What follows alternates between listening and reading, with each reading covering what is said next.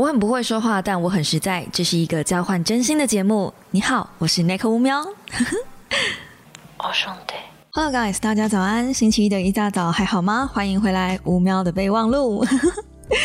是的，我们今天要来讲的呢，是一本绘本。好像从上一次的那个虽然是精神病但没有关系的绘本之后，我就疯狂的陷入了绘本坑里面。其实很久以前小时候，我妈是有买绘本给我看的，只是那些绘本呢，最后都送给我的表弟表妹，就是年纪比我小的那些孩子们。那我后来也没有机会再回头回去看。我印象中以前有几本绘本是我喜欢到，我甚至会。呃，想要照着绘本里面的情节去模拟，然后我一整天就像那个绘本里面的主人翁一样，我妈会觉得我是疯子那种感觉。cosplay 自己的绘本的书。今天要介绍的这本绘本呢，是活了一百万次的猫。可能有些人会看过或听过这本绘本了。它是步步文化出版的，作者是佐野洋子。我觉得日本人在观察感情方面的情绪。比一般其他的国家的风格的作者有一种更奇妙的细腻感，而且我觉得他们都会很会写那种很很会哭的戏。我不晓得你们有没有这种感觉？小时候我第一次看日本电影，我印象中是一个叫做是玻璃脑吗还是什么？我忘记电影名称了，但我记得故事剧情是呃那个女生是慢慢会进入睡眠。然后他的脑袋是一个像玻璃水晶球那种感觉的。那男主角对他就是一见钟情。短暂的那个女生清醒的时候，男主角第一次看到她，对她一见钟情。结果那个他们两个在一起之后没多久，就女生就发现自己这个疾病，然后就陷入了长期的昏迷。那男主角也一直不离不弃的希望，随着医学的进步，有一天这个女主角会醒过来。我忘了最后的剧情是什么，我甚至也不记得是不是那样子的剧情了。但我只记得小学的我跟另外一个小学的同学，然后我妈带我们去看的。我们三个人在戏院哭到讲不出话来。对，然后我从此以后对日本的电影记忆就是很会哭，不然就是很恐怖，就是日本恐怖片那种。他们要么就吓死你，要么就让你哭死。那后来呢，我又去看了《绿猫日记》。在我的频道上，其实你可以找到《狸猫日记》的说书，我甚至有小小的朗读一小段。那个是有我应应该如果我没有记错的话，我是有取得出版社的同意吧？对，然后呢是也是一个粉丝送我的。啊，我再去看电影，我觉得《狸猫日记》的电影没有小说写的好，但是电影确实也是把一些重点都拍出来了，而且也是爆哭的那一种。前一阵子我才把《狸猫日记》的点评又再看了一次。哇！直接哭到不能自己，我的妈呀！喜欢猫的人真的不能错过这部电影，你会知道猫在你心中跟你在猫心中的那个相互地位，真的很好看，《绿猫日记》。好，那今天要推荐的这本，呃，活了一百万次的猫，其实我有先给我老公看了一下。那因为他也是爱猫的人士嘛，所以我本来是带着一个“老公，老公，快看，快看”的心情这样子。结果没想到他吐槽说：“这只猫活了一百万次，数字是对不对啊？”哎，如果你们是带着这种。就是万分理智的心情在看所有的绘本的话，那没有一本绘本可以成立诶。绘本之所以会成立，就是它有一些部分夸饰的用词，我们就不要 focus 在它一百万次的部分好吗？一百万次是一个夸饰词，但它里面有重复很多一百万次。那有鉴于呢，我不能在呃任何的公开平台朗读任何的书籍完整内容，因为那样会侵犯版权的，所以我就大致讲一下这个活了一百万次的猫是在讲什么样的故事吧。从前从前呢，有一只很了不起的虎斑猫，这个虎斑猫呢活了一百万年，这中间它也轮回了一百万次。总共有一百万个人疼爱过这只猫，也有一百万个人在这只猫死的时候替它哭泣。但是这一只猫呢，一次都没有哭过。这是一只很了不起的猫。这只猫有多了不起呢？它曾经是一个国王的猫，只是国王有一次去打仗的时候，啊，把这只猫带到战场上，然后一支飞箭射到这个猫，这个猫就死了，然后国王就很难过。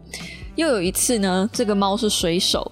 呃的猫，然后呢不小心水手带带猫到船上，结果猫掉到水里不会游泳。等到水手把网子就是捞把这只猫捞起来的时候，这个猫已经啊死在水手的怀里了。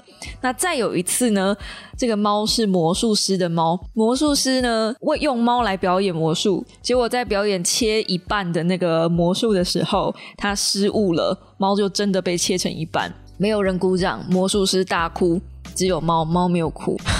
然后再有一次呢，猫是小偷的猫，小偷用猫来吸引狗的注意力，结果有不小心有一次猫被狗咬死了，小偷很难过，但猫没有哭。最后呢，有一次猫呢是老婆婆的猫，结果老婆婆呃每天都抱着猫，然后一睡就是一整天，终于有一天猫老死了，老婆婆很难过，猫比她先走，就把猫埋在一棵树下。最后，最后，猫是小女孩的猫，结果猫最讨厌小孩子了。可是这个小女孩呢，整天都要抱着猫到处走。有一天，这个小女孩就背着猫，然后猫的脖子让背后的背带勒住了，就死了。所以这个小女孩呢，就把它埋在树底下，嗯，哭得很伤心。看到这里啊，我那时候想说，这个人类真的是不要随便养猫哎！如果如果你不知道猫的习性，你真的不要随便养猫。猫今天我告诉你，你知道吗？被你们这些人养到，都不知道怎么好好对待它。大概只有那个老婆婆的猫还行吧，其他的时候它真的只有一个衰字可以讲。终于有一次，猫在轮回的时候，它是一只野猫，它第一次当了自己的主人。它是一只很了不起的虎斑猫吗？而且又轮回了一百多次，对它来说。野生野外生活不算什么，因为它是一只很了不起的猫。那因为它这么了不起呢，所以很多的野猫都想要呃跟它有一点，就是想要当他老婆。可是猫呢就想说，我可是死过一百万次的耶，你们有谁配得上我啊？这个猫呢觉得没有任何一只猫可以配得上它，因为它自己就是最棒的。直到有一天，它看到了一只美丽的白色猫咪，都不看这猫一眼。虎斑猫走到猫的身边说：“哎，我可是死过一百万次的哦。”白猫只是说了一声：“哦。”猫有点生气，毕竟它是这么喜欢自己，它觉得自己很棒。然后猫每天都跑到那个白猫那里说：“哎，你可是连一次都没有活完呢，我可是死过一百万次的哦。”白猫仍然是只说了一句：“哦。”终于有一次，啊，猫在那个白猫面前表演后空中翻转。然后他说：“我可曾经是魔术师的猫哦。”白猫还是说了一句：“哦。”然后他又说：“哎，我可是一百万次都。”然后讲到一半，虎斑猫改口说：“我可以待在你身边吗？”白猫说了一句：“哦。”从此，虎斑猫跟白猫就形影不离。然后他们呢，生下了许多可爱的小猫。虎斑猫也不再炫耀自己说：“可是活了一百万次哦。”这种话，因为。虎斑猫喜欢白猫，跟这群小猫超越了喜欢自己。终于，小猫们长大了，然后他们也各自出去闯天下了。这些孩子也都变成了不起的野猫了。虎斑猫很满足的对白猫这么说。白猫“哦”的一声，从喉咙里面发出呼噜呼噜的声音。白猫有一点点像老太婆了，而虎斑猫也变得比以前温柔。它也从喉喉咙里面发出呼噜呼噜的声音。虎斑猫希望它跟白猫永远不分离。有一天，白猫在猫的身边安安静静的一动也不动了。虎斑猫第一次哭了，早上也哭，晚上也哭，早上也哭，晚上也哭。猫哭了一百万次，一天又一天，直到有一天中午，虎斑猫不再哭泣了。它在白猫的身边安安静静的一动也不动了。猫再也没有活过来了。故事就到这边告一个段落啦。我之所以会分享这个故事，是因为我觉得这个故事把一个人的从恋爱懵懂的时期到遇上恋爱，然后到最后真的进入恋爱，甚至是进入婚姻，然后到最后跟所谓的爱情做一个分离，完整的透过一只猫的人生。呃猫声来做一个阐述，而且是很血淋淋的，只在短短的几页里面就讲完，这真的很厉害耶！这比任何的你看几百本的工具书还要有用，这是我看过最好最好两性书之一了吧？因为很多人都会不懂爱情，那我觉得这一本书用一只公猫来做比喻。呃，我不晓得是不是主角有这个意，呃，作者有这个意思，但我真的看到很多男生在表达爱情的时候，他在示爱的时候，他都会用炫耀自己有多少的风光伟业来试图吸引女孩子们的注意。那我不能代表全部的女孩子们发言嘛，但是我自己身为一个女性，通常我是很讨厌男生在我面前炫耀他自己的风光伟业的。就是他过去做了些什么什么事情，然后呃有什么多厉害的成就，或者是认识了谁，这样很厉害什么，我会觉得还好，因为我要跟你相处，你做了什么对我来说不重要，你这个人是个怎么样的人对我来说才是我想知道的事情。所以呃，白猫跟黑猫，对白猫跟虎斑猫的互动，我觉得超级可爱。白猫其实从头到尾都是种嗯跟嗯，就是。发音词，它其实没有对话，它没有台词。可是虎斑猫深深的爱上白猫，而且愿意待在它身边，一待就是一辈子。甚至在白猫离开了之后，它再也没有想要活过来的意思。它前面活了一百万次，说它很爱自己，但是到最后，它找到了一个更爱的人的时候，诶，它反而就是愿意放下自己，愿意把这些人放在自己的前面。我觉得。呃，恋爱跟婚姻有最大的不一样，就是我们在真正进入婚姻之前，我们都会多少把自己放在大家的前面。因为我常说，谈恋爱的时候你一定要自私。可是如果你真的找到一个值得让你一辈子付出的人，你一定会失去理智的把他放在你前面。这是真的，对，尤其是我现在就是进入婚姻状态之后，我自己真的颇有这种感触。你在婚姻之中，你要怎么把一个人呃看待一个人的关系是蛮重要的。很多人会在结婚之后把另外一半当成自己的家人，嗯，只要这么做的时候，你们的婚姻基本上就结束了。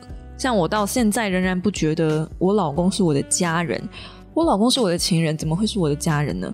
前一阵子我在网络上也才看到一篇文章说，呃，如果你把你的老婆当成家人的话，那你们的婚姻状态会变得很糟糕，因为你会期待家人是一个呃永无止境，就是在那里。会 stand by 你的存在嘛？就像你的爸爸、你的妈妈，不管你怎么闹，你怎么任性，你怎么糟蹋他，或是这听起来怎么有点糟糕？但是就是你们懂我的意思。你跟爸妈吵架，你爸妈基本上会生你的气，但是不可能离开你，因为怎么样都还是血浓于水。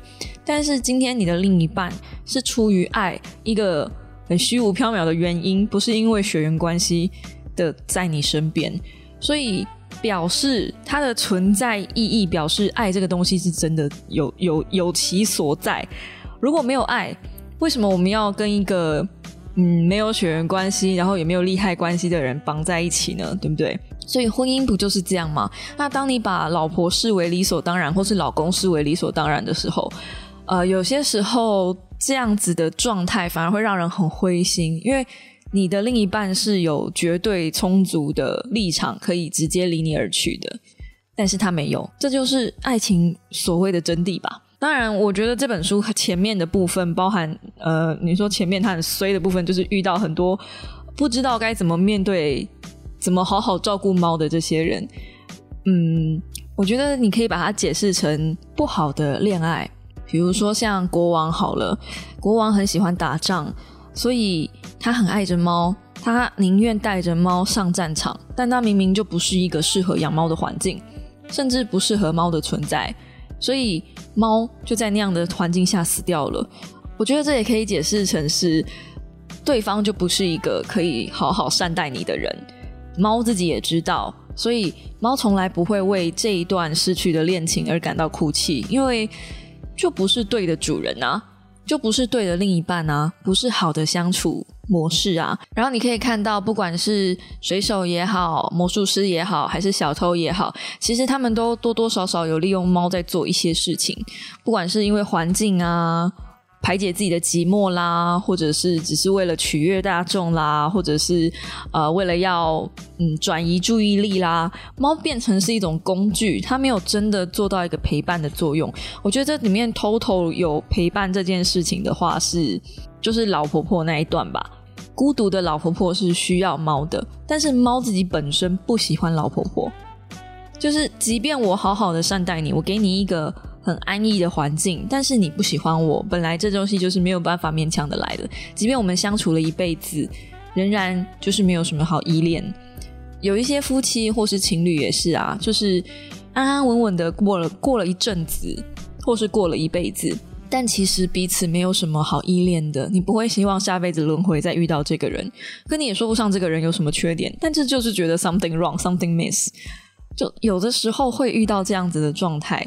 你说不上对方，可是你也没遇到什么更好的人，所以彼此就将就了，然后你的人生就将就的这样过了。哦，最可怕的就是那个呃小女孩了吧？我觉得小女孩在就很明显的就在讲恐怖情人，怎么会让猫的脖子被肩带勒到呢？到底是发生什么事？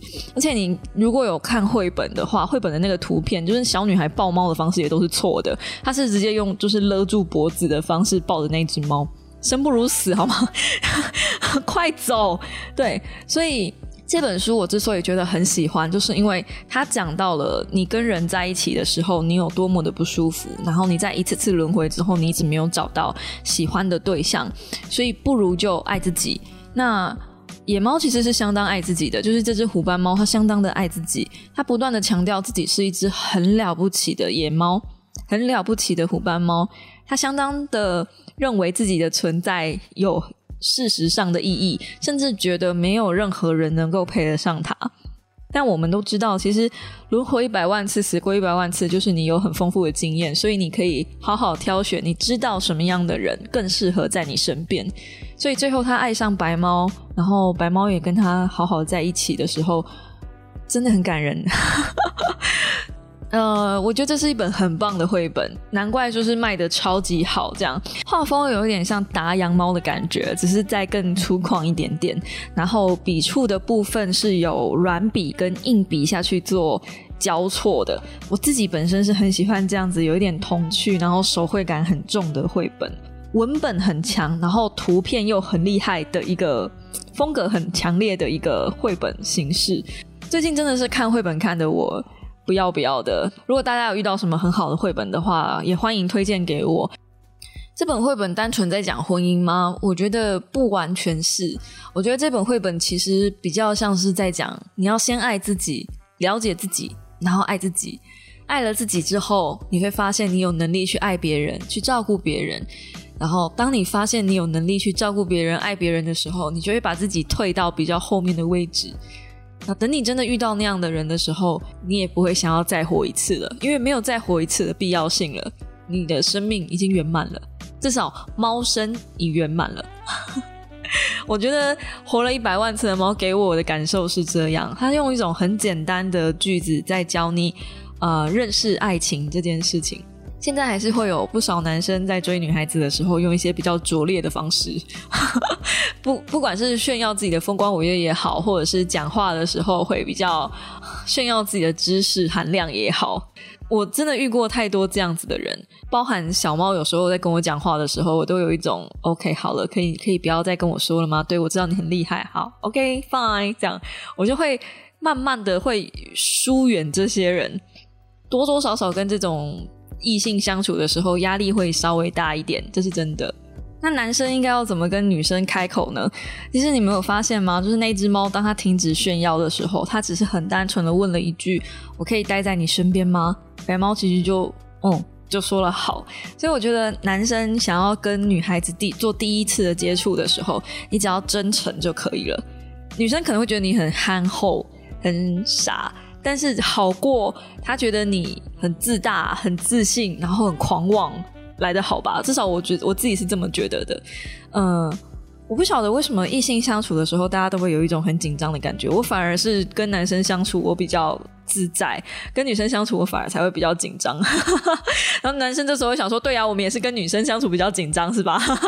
那如果是这样的话，我就大概懂你们这样。女孩子真的是一个比较难捉摸的生物，我不得不说，就是大家的标准都不在同一条线上。所以现在我是这样子讲的。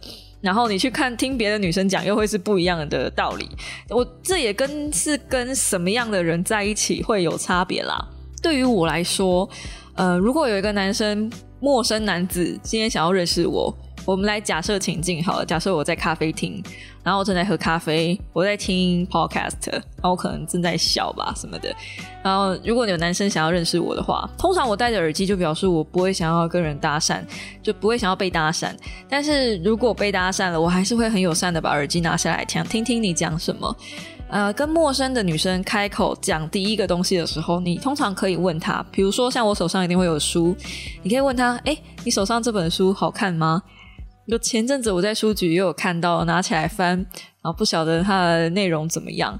因为我拿在手上的东西一定是我感兴趣的东西，所以这就是个很好的切入点。我不可能依照每一个情境给大家说，在各种各式不同样的方式之下怎么样攻略一个女孩子。但如果你想跟一个陌生女生开始进行第一步接触的时候，从她手上有的东西，或者是从她呃日常的习惯，因为通常你喜欢一个女生，应该是观察一阵子了吧，对吧？我现在没有在讲那个什么一夜情哦，那种不在我我的我们今天的攻略或讨论范围内。就是呃，你通常喜欢她，应该是有观察一阵子。然后他的喜趣，他的他的喜好啊、兴趣啊，还有出没时间点啊，这种很基本的功课，就是该做的要做，这个应该不用我讲了。所以你们要怎么做第一次接触？当然是从他喜欢的东西下手，从他感兴趣的东西下手，这应该也不用我教吧？但你不用炫耀的说什么，哎，你这本书我看过，他作者是谁？然后开始掉书袋，就是他的其他作品怎么样怎么样什么的。你可以换个方式说，你可以说我看过他的其他作品。然后觉得还不错，可是这一本我没有看过，那你觉得怎么样？就是从他手上的东西讨论，最后可能可以借着聊书的名义，然后问问看能不能交换个 line 之类的。通常只要你没有表现出太猪哥的样子，或是太有敌意的样子，或是太饥渴的样子，女生是愿意会跟你交换 line 的啦。至少我自己的状态下是这样，我是很乐意交朋友的那种类型。分享一个。